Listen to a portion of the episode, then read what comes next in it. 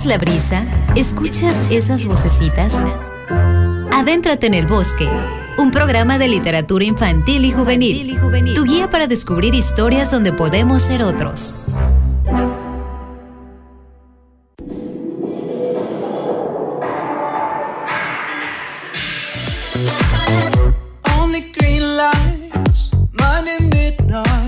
You keep your friends tight. A casual drop by.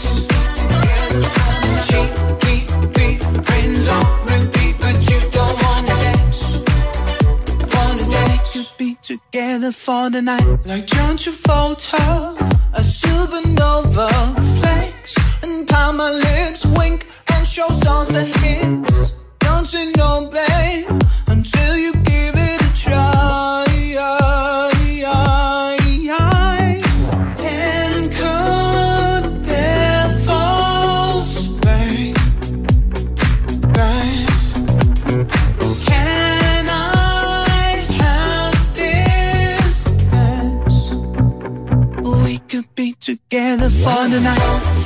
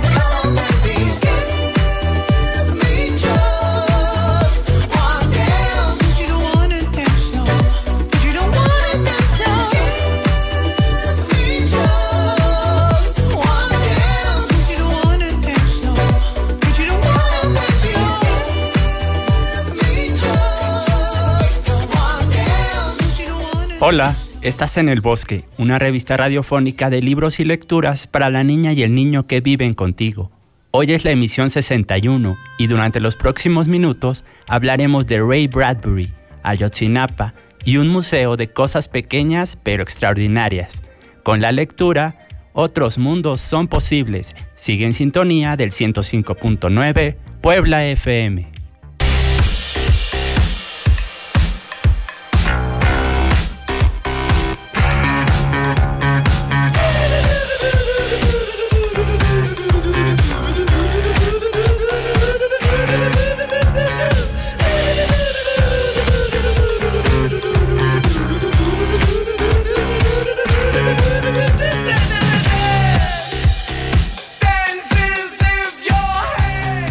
Era la noche que seguía al día que vieron a la gaviota en el cielo del desierto.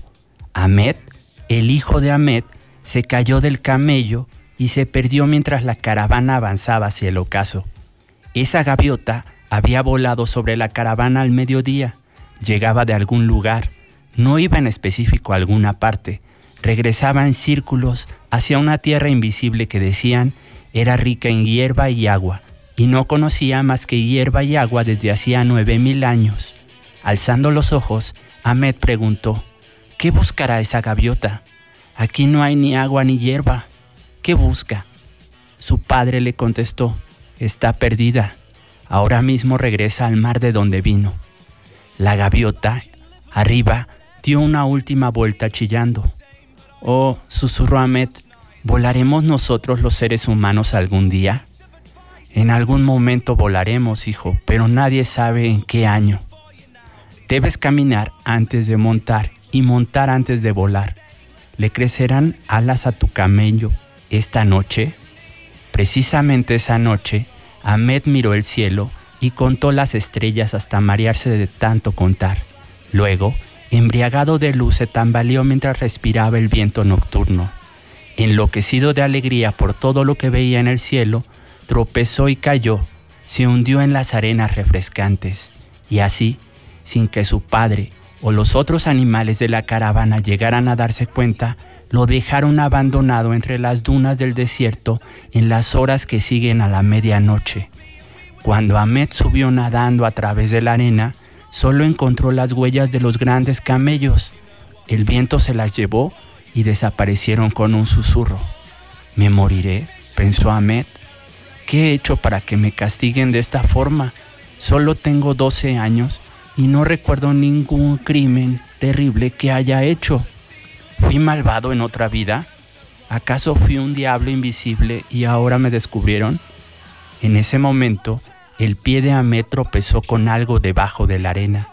Ahmed vaciló y enseguida cayó de rodillas, hundiendo sus manos en la arena como si buscara plata u oro.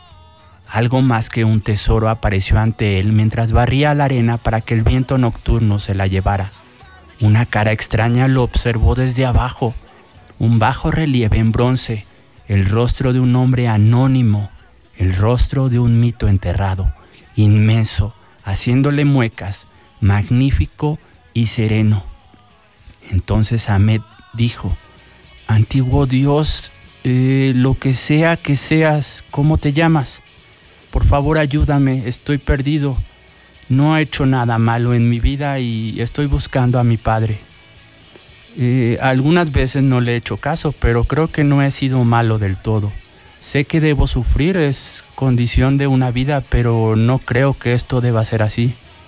En medio del silencio y eh, aquí en el desierto, dime por favor tu nombre. Dime que no voy a morir tan joven Dime que no voy a ser olvidado sin haber sido. La cara de bronce del antiguo dios lo miró airadamente. La arena sisió sobre la boca vacía. Ahmed le preguntó entonces, ¿qué oraciones he de decir? ¿Qué sacrificios he de hacer para que tú, anciano, veas mis ojos, escuches mis oídos y por fin me hables? El antiguo Dios solo habló de la noche, el tiempo y el viento en sílabas que Ahmed no comprendió. Entonces Ahmed se echó a llorar. La impotencia le ganaba, no podía hacer nada. No todos los hombres tienen la misma risa, ni todas las mujeres se mueven del mismo modo, ni todos los niños lloran igual. El llanto es un idioma que los antiguos dioses conocen, pues las lágrimas que caen vienen del alma, salen por los ojos y caen en la tierra. Las lágrimas de Ahmed llovieron sobre la cara de bronce del antiguo espíritu y lavaron los párpados cerrados que se estremecieron. Ahmed no lo vio y continuó llorando. La llovizna de sus lágrimas tocó las orejas apenas visibles del dios enterrado, que se abrieron y oyeron la noche y el viento y los sollozos, y al fin las orejas se movieron. Pero Ahmed no vio eso y sus últimas lágrimas regaron la boca del dios, levantando una gran lengua de bronce. Al fin lavaron toda su cara, que se sacudió, soltó una carcajada tan poderosa que Ahmed se echó hacia atrás agitando los brazos y gritó, ¿qué está pasando? Efectivamente, ¿qué estaba pasando? ¿Quién eres? Compañía en la noche del desierto, compañía en la noche del desierto. Esos grandes ojos miraban con afecto a Ahmed, tan joven y tan asustado. Niño, dime tu nombre.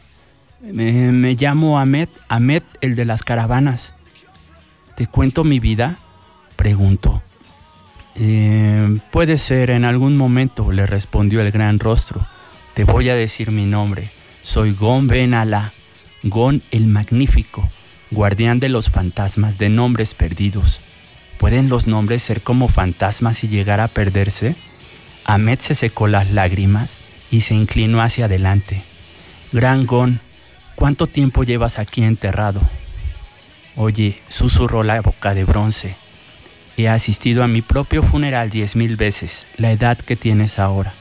No sé contar tanto, le respondió Ahmed. No hace falta, respondió Gon Ben Alá, porque por fin me has despertado. Tus lágrimas hicieron que mis ojos vean, mis oídos oigan y mi boca hable, mucho antes del saqueo de Roma o la muerte de Julio César. Mucho antes de eso, ¿estarías dispuesto a salvar más de mí y salvarte tú? Ahmed respondió que sí. Entonces, Gon Ben Alá le dijo que era suficiente de lágrimas, ya no eran necesarias, y la aventura comenzaría. Este es el inicio de la fábula Ahmed y las máquinas del olvido, escrita por Ray Bradbury, uno de los autores de ciencia ficción norteamericanos más importantes. Cuando Ahmed, de 12 años, hijo del jefe de una caravana, se cae una noche de su camello, se encuentra solo y perdido entre las dunas. Comienza a llorar. Las lágrimas de Ahmed caen y despiertan al antiguo dios Gon Ben Alá, guardián de los fantasmas de nombres perdidos, que durmió durante 10.000 años bajo las arenas. Resucitado por primera vez, el majestuoso Gon le cuenta a Ahmed la historia que los ha unido y le concederá el don de poder volar. Juntos se elevarán en el aire nocturno a través del tiempo y el espacio para vivir aventuras indescriptibles. Ahmed y las máquinas del olvido de Ray Bradbury está publicado por el sello Minotauro.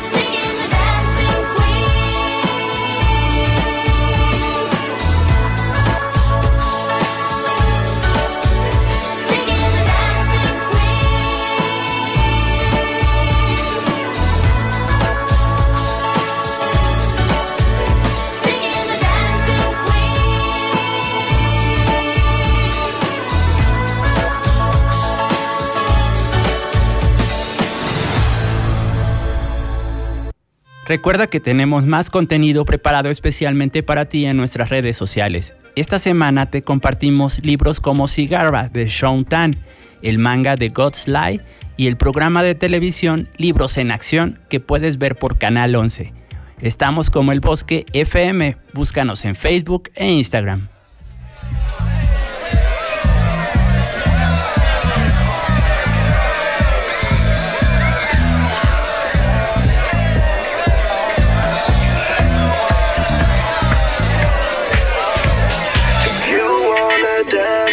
This is our chance. If you wanna dance, let's take our chance. You can jump to the beat uh, and keep bouncing.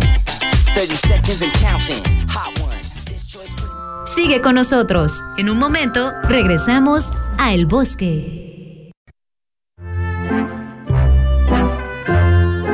Estamos de vuelta para descubrir más historias en el bosque. Comunícate a los teléfonos 22 22 73 77 16, 22 22 73 77 17, 800 224 3000, 224 3000.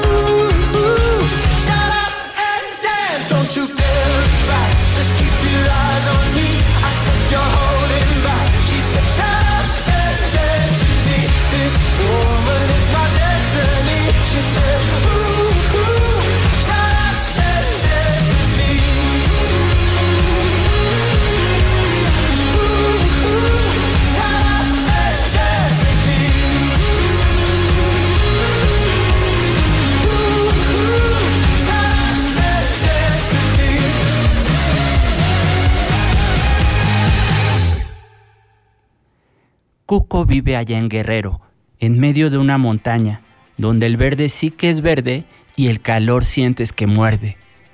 La comida a veces falta, no hay agua, tampoco luz. Así es en tierra caliente la situación de la gente. En el tiempo de sequía hay que abrir muy bien los ojos porque hay muchos alacranes y es difícil que les ganes. Pero no más caen las lluvias, brotan mangos y aguacates como ideas de una cabeza que de pensar nunca cesa. Lo malo es que Cuco apenas si puede comerse alguno, porque toda la cosecha a la ciudad se va derecha. Cuando puede ir a la escuela, tras el trabajo en el campo, no le importa estar cansado, ni mucho menos hambriado. Una vez que está en el aula, ante un gran mapa del mundo, cierra los ojos y piensa, la tierra sí que es inmensa. Entre mares y países, norte, sur, este y oeste, con buen ojo localiza su estado y pregunta a prisa, Profesor, quiero saber si en el resto del planeta las escuelas son así como la nuestra de aquí. Su maestro le contesta que algunas son diferentes, tienen pupitres y muros y un techo que es muy seguro, pero que a todas las une solamente una razón, y es que los niños comprendan, opinen, piensen y aprendan. Y entiendan que es importante para no quedarse atrás saber sumar y restar, leer y por supuesto razonar. Con atención, Cuco escucha, quietecito, a su gran maestro. No se conformen, no cejen y por favor, no se dejen. Luego explica que un derecho es algo que todos tienen, poder jugar, estudiar, tener una vida familiar y por supuesto también tener vestido y comida, nunca ser discriminados y obviamente ser amados. Hoy el corazón le duele a Cuco un poquito más que ayer.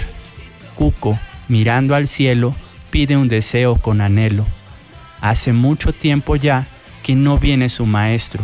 Sabe que se fue a luchar para el pueblo mejorar. Por eso le pide al sol y a toditas las estrellas que le traigan por favor de vuelta a su profesor. Este es parte del contenido del libro El maestro no ha venido de Marcela Arevalo y Natalia Gurovich, publicado por el sello editorial Pearson.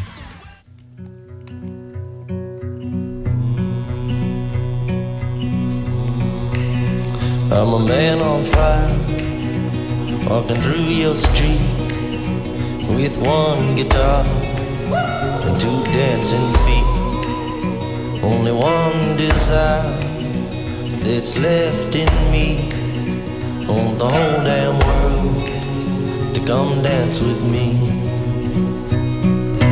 Oh, come dance with me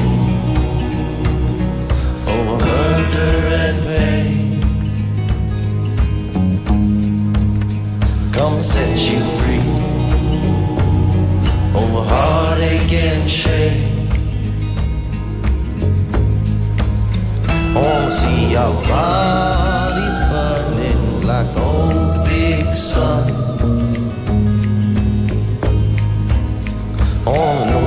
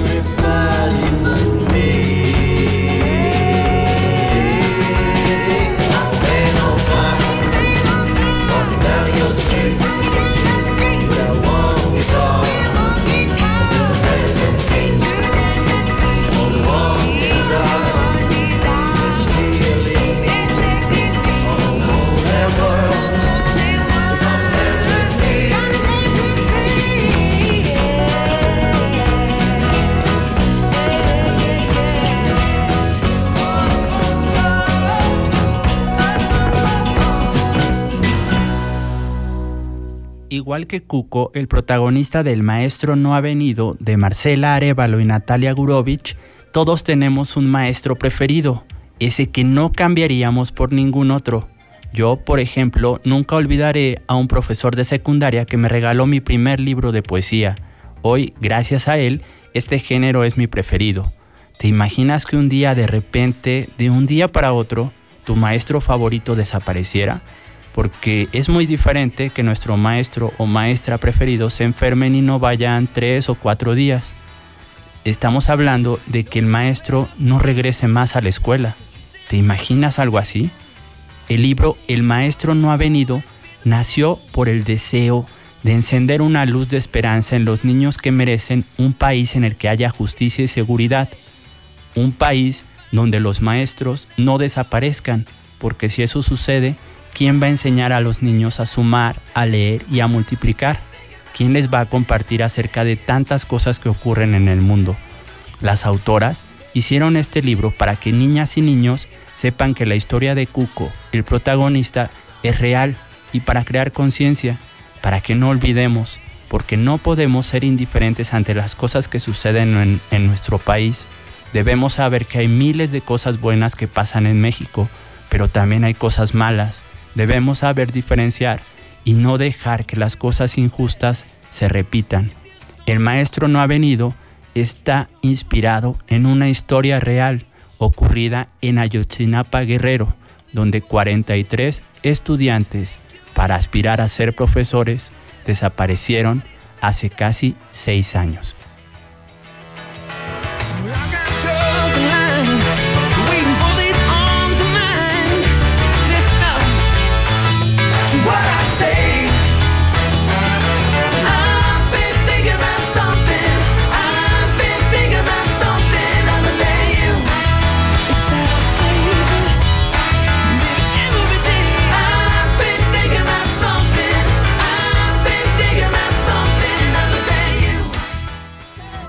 Sigue con nosotros. En un momento regresamos a El Bosque.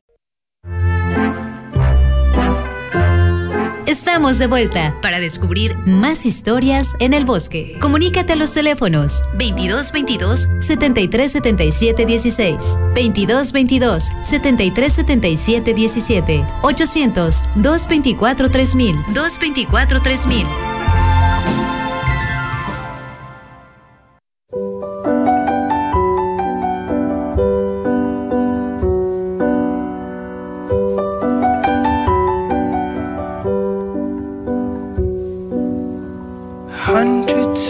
Eyes in the room, but yours found mine. I asked you to dance, and by chance, our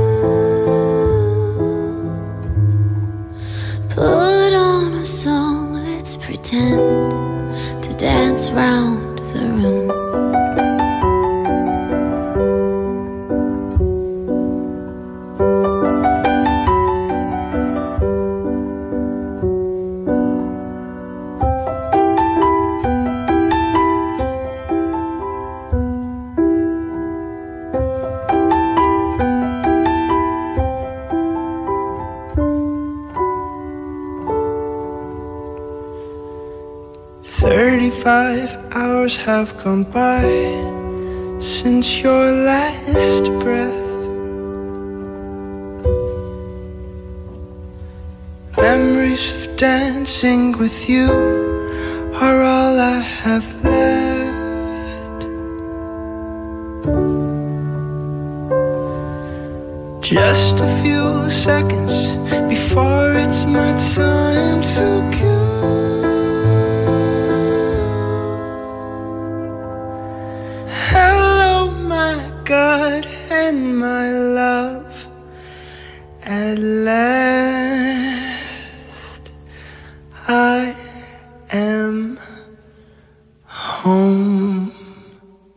Seguimos en el bosque, revista de literatura infantil y juvenil de Puebla FM. Después de varias semanas regresamos a hacer el programa en vivo justamente hoy y quiero agradecer la llamada de Rocío Arellano que nos pregunta, eh, que nos pide, perdón, eh, nos pide volver a repetir el título del libro del bloque anterior.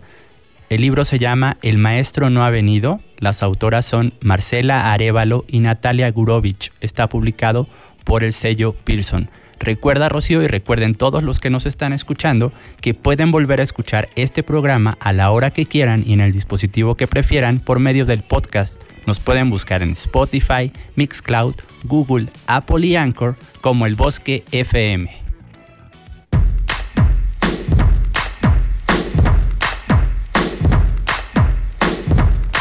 Ladies and gentlemen, we've got a special treat for you tonight. Call my friend Ali up here to, to sing to you ladies. Ali! Let's go, man. My name is Ali,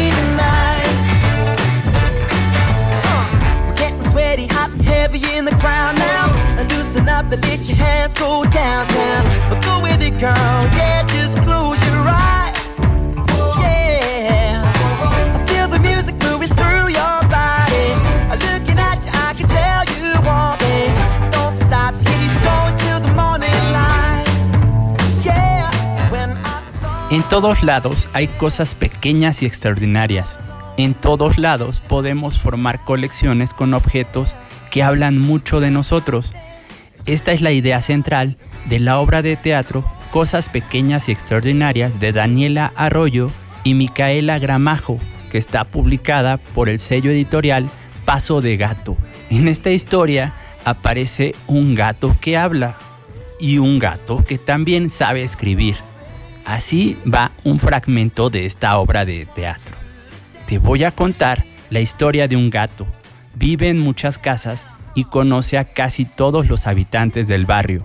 Ya se gastó cuatro de sus siete vidas. Este gato un día entró al cuarto de Emma por la ventana.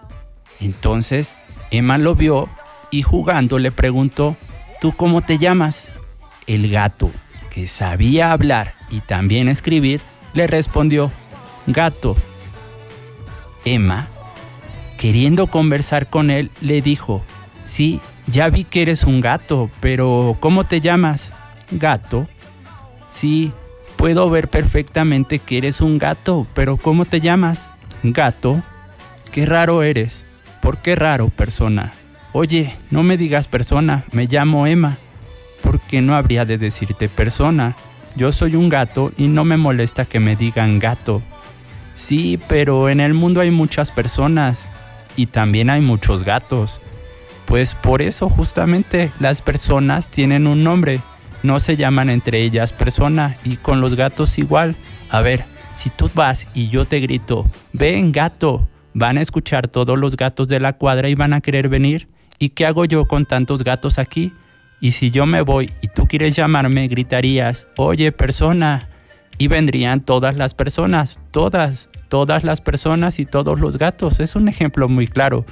Por eso todas las personas y todos los gatos tienen un nombre. Cada gato es diferente. Tú no eres cualquier gato y yo no soy cualquier persona. Si por ejemplo un día yo me pierdo, mis papás me buscarían gritando por mi nombre, Emma. Por eso es tan importante tener un nombre. ¿Lo entiendes? ¿Me puedes decir ahora cómo te llamas? Gato. Oye, olvídalo ya. ¿Qué es esto? Deja eso. ¿Qué es? Es mi museo de las cosas perdidas. Mi museo de las cosas pequeñas y extraordinarias, o si quieres abreviarlo, MCPE, Museo de las Cosas Pequeñas y Extraordinarias. Empecé este proyecto con mi abuelita a los 5 años. Voy guardando y catalogando cosas pequeñas y extraordinarias que voy encontrando. Tengo una libretita con las fichas donde registro cada uno de los objetos. Por ejemplo, tengo un botón que encontré en un arenero, una piedrita que me regaló un tío, otra cosa que he encontrado en los viajes que hago con mis papás, fotografías y cosas así. Todo eso forma parte de mi museo. Oye, ¿y esto qué es? Le preguntó el gato que sabía hablar y escribir. Ah, bueno, esta es un amigo, una cosa que donó mi amigo Ciro. ¿Y qué cosa? Es un poco extraña. Pues es su primer moco. Este es un fragmento de la obra Cosas Pequeñas y Extraordinarias de Daniela Arroyo y Micaela Gramajo. La historia de Emma y un gato bastante particular. Está publicado por el sello Paso de Gato.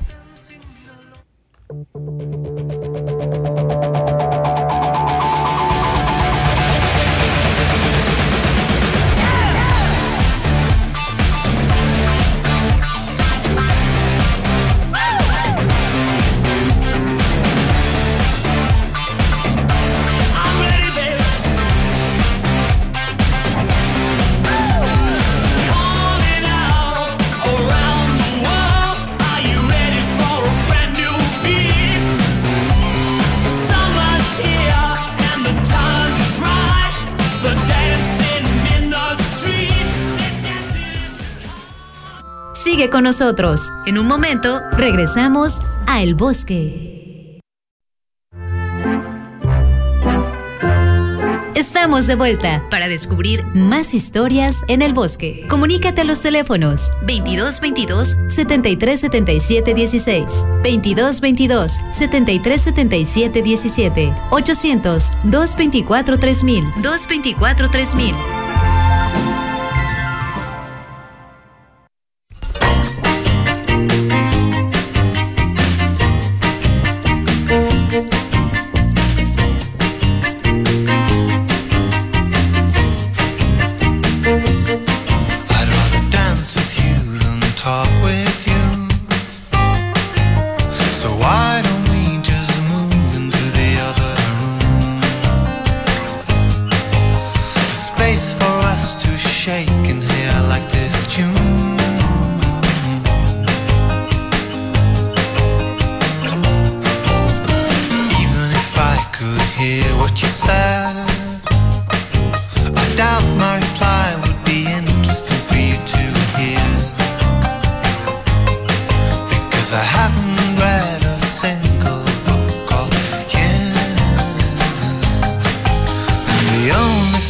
I saw, I didn't like it at all.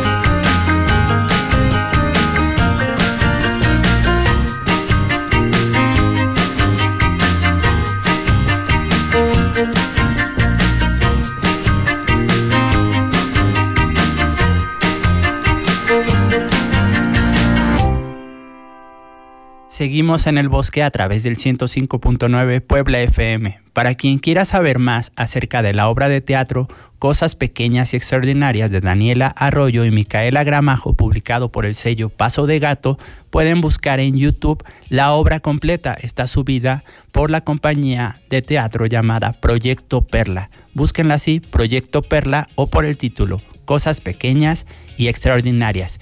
A continuación, voy a platicarles un poco acerca de un extraordinario libro que se llama Los libros de niños no son para niños. Está escrita por María Fernanda García y publicado por el sello Luceta. Los libros de niños no son para niños es el nombre de uno de los ensayos que aparece en el libro. Comienza así. Me niego a pensar en la literatura infantil como una que es diferente de la literatura adulta. Ni siquiera existe esa categoría, ¿cierto? Por lo general, no distinguimos los libros que leemos por el público al que van dirigidos. En las librerías no hay secciones dedicadas a poesía para personas entre 31 y 37 años. Esto se define en función de los gustos y la experiencia del lector. En principio, ningún libro le está negado. Algo distinto sucede con el libro infantil, en cuya cadena intervienen principalmente adultos. Un autor experimentado es contactado por un editor de su misma edad para hablar de la creación de un libro futuro para un lector que suele ser por lo menos 30 años menor que ambos. Ambos deciden qué tema será mejor tratar y qué palabras deberán usar para ello. Más tarde, una de las partes involucradas definirá quién será el ilustrador y le pedirá que trabaje sobre el texto por alguien quizás solo unos años mayor que él. Al finalizar el proceso editorial, Cuando el libro empiece a distribuirse, este será acomodado según la estrategia de cada librería. Por ejemplo, una persona se lo ofrecerá a los papás que busquen algo sobre un tema específico, o en el mejor de los casos, un niño lo verá y querrá llevárselo a su casa. Lo que puede o no suceder, eso es muy importante. La decisión de comprarlo, esto es fundamental, está otra vez en manos de un adulto. La cantidad de filtros involucrados en este proceso es abrumadora y todos están relacionados con lo que cada adulto considera que es un niño. La carga histórica que tiene la infancia, específicamente después, después del siglo XIX, puede llegar a ser muy molesto. De un día para otro, los niños pasaron de ser un pequeño adulto capaz de escuchar las historias más sangrientas y trabajar en las minas, por ejemplo, a ser entes casi inma- inmaculados y seres intocables. El mundo los mira como una semilla que dará los mejores frutos, según las experiencias de sus primeros años. La pedagogía determina algunos valores propios de la infancia y el imaginario saca sus propias conclusiones. La literatura infantil, a la que llamaremos así para fines prácticos, se gesta en el contexto decimonónico y hereda sus valores. Define a su lector como alguien inocente e incapaz de escuchar conversaciones sobre ciertos temas. Legitima, además, algunos lugares comunes asociados con la bondad, la, la inocencia, los colores pasteles, los animales, los flores, las flores y el olor a chicle, mismos que en el siglo XX el psicoanálisis y las nuevas teorías de educación tratarán de derrumbar para empezar a mirarlos como seres con fijaciones y complejos cuya forma de actuar es digna de análisis y determinante para el futuro. Regresando al tema de los libros, una gran parte de la industria editorial sigue anclada en supuestos del pasado. Por suerte, existe una contraparte que evoluciona con el siglo XXI e intenta subvertir este orden porque piensa en sus lectores como personas capaces de hablar de cualquier tema. Los define, los define, perdón, como entes complejos que transgreden el orden y ya no están asociados con prejuicios. Pone el reflector sobre los procesos de transición y recurre a temas universales asociados con problemas propios de la edad. El foco debe estar siempre sobre esta última forma de la literatura infantil y juvenil. La primera debería estar obsoleta. La pregunta pertinente en este momento es ¿en qué niño se piensa en el siglo XXI? Teniendo esquemas escolares casi carcelarios, conviviendo con opciones alternativas de lo más laxas. Ambas deben tener un objetivo en común y con las mismas intenciones, educar para el futuro, educar para el futuro una constante que se mantiene aunque el modus operandi cambie. Se trata de otra herencia del pasado. Por otro lado, existe una industria completa que se centra en la diversión y confort del niño. Produce todo para este público. Ropa, juguetes, dulces, olores, colores, sabores, videojuegos, historietas, aplicaciones, películas, televisión, libros y un largo etcétera reconoce lo inagotable del mercado, cada vez ofrece elementos más sofisticados y logra posicionarlos al enviar un doble mensaje. Por un lado, capta la atención de los niños creándoles una necesidad y por otro, siembra en los adultos el compromiso de invertir en el futuro de un tercero, creando una responsabilidad.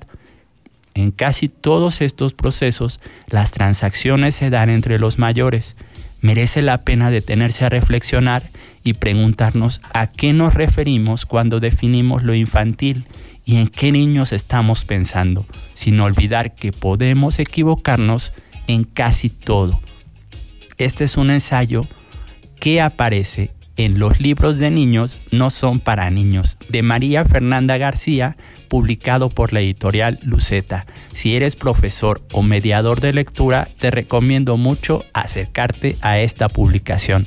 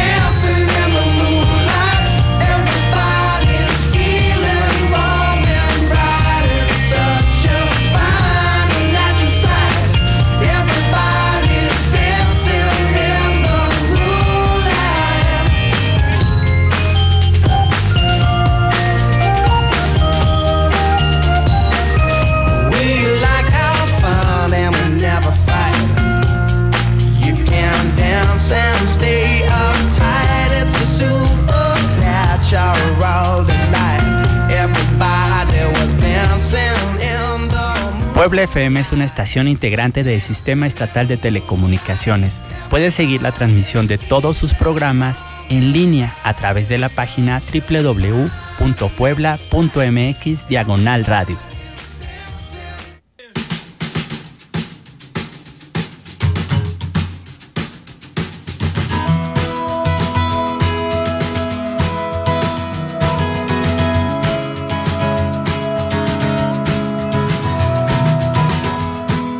Muchas gracias por escuchar. Nos encontraremos de nuevo la próxima semana. En el bosque todos estamos hechos de historias.